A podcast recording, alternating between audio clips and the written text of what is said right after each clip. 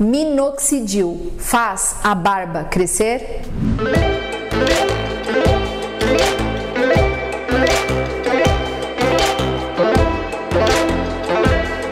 Olá, eu sou Joyce Rodrigues. Eu vou deixar aqui embaixo o meu Instagram, me siga lá. E hoje nós vamos falar como funciona o minoxidil na prática para crescimento de barba.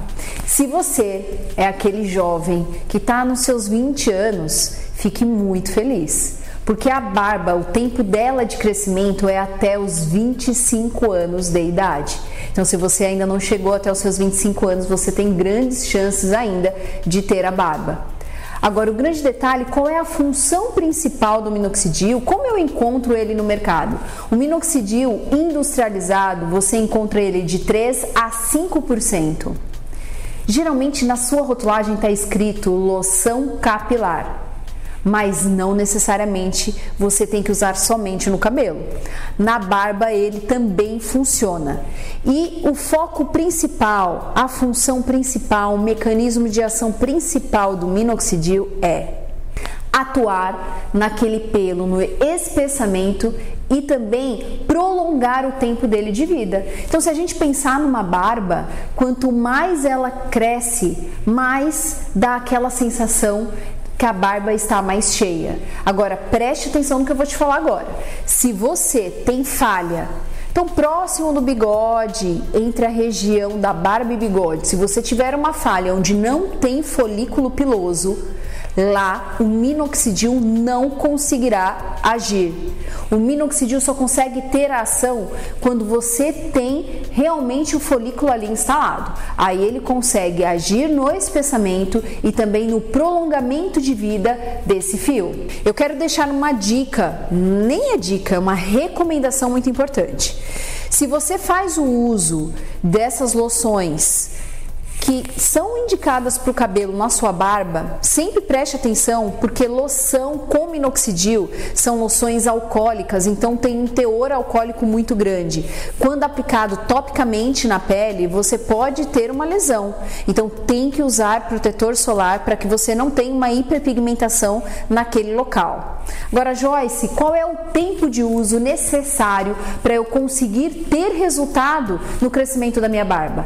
Três meses de uso você já consegue aí ter um resultado. Geralmente o tratamento ele funciona de 6 a 10 meses. Só que depois que consolidou esses 10 meses, é bom você procurar um dermatologista para que você tenha um acompanhamento, para que você utilize aí novos produtos para conseguir manter esse resultado ou até mesmo aumentar esse resultado que você conquistou até agora.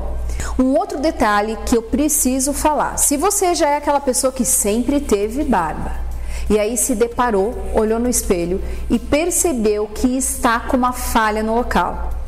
Com certeza pode ser uma alopécia areata e o minoxidil não consegue agir numa alopécia areata.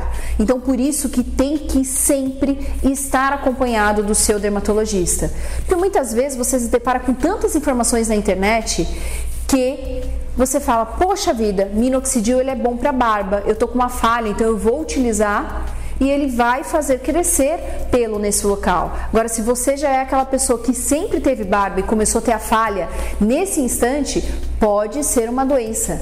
E aí você tem que procurar um profissional para que você tenha um medicamento aí específico para tratar essa falha cobrir essas falhas permanentes. Eu já estou utilizando minoxidil por um ano e não consigo gerar resultado.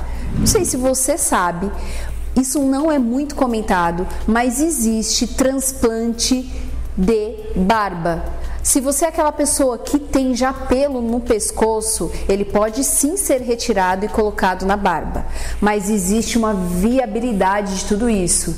Por quê? Existem alguns requisitos que o dermatologista ele precisa analisar nesse caso. Anote aí. Qual a sua idade? Qual a sua área de doação desse pelo?